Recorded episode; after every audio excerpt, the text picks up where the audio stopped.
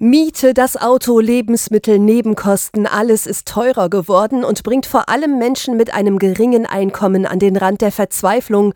Das sagt Gabriele Bürs von der Allgemeinen Sozialen Beratung der Caritas Osnabrück. Sie sagt, schon immer sind Menschen am Ende des Monats in die Beratungsstelle gekommen, weil das Geld nicht mehr reicht. Das hat sich verschoben. Und wir merken heute, dass die Anfragen und die Nöte früher kommen, also schon Mitte des Monats und dann tatsächlich die Frage dasteht, wie finanziere ich jetzt das Essen, was ich jeden Tag auf dem Tisch haben muss. Ne? Gabriele Bürs und ihre Kolleginnen versuchen dann, die dringendsten Probleme zu lösen. Sie prüfen, ob Menschen Anspruch auf finanzielle Leistungen haben, helfen ihnen bei den Anträgen und haben oft auch praktische Tipps. Wenn Rechnungen kommen, die nicht beglichen werden können, dass wir dann schauen, welche Raten sind zumutbar für die betroffene Person oder aber, dass wir darüber informieren, wo günstig sie an Lebensmittel kommen, günstig möglicherweise auch an Kleidung kommen, dass es einigermaßen passt zu den finanziellen Ressourcen, die zur Verfügung stehen. Wenn nötig, vermitteln sie die Klienten auch weiter zu spezialisierten Kollegen in den Schuldner- und psychologischen Beratungsstellen.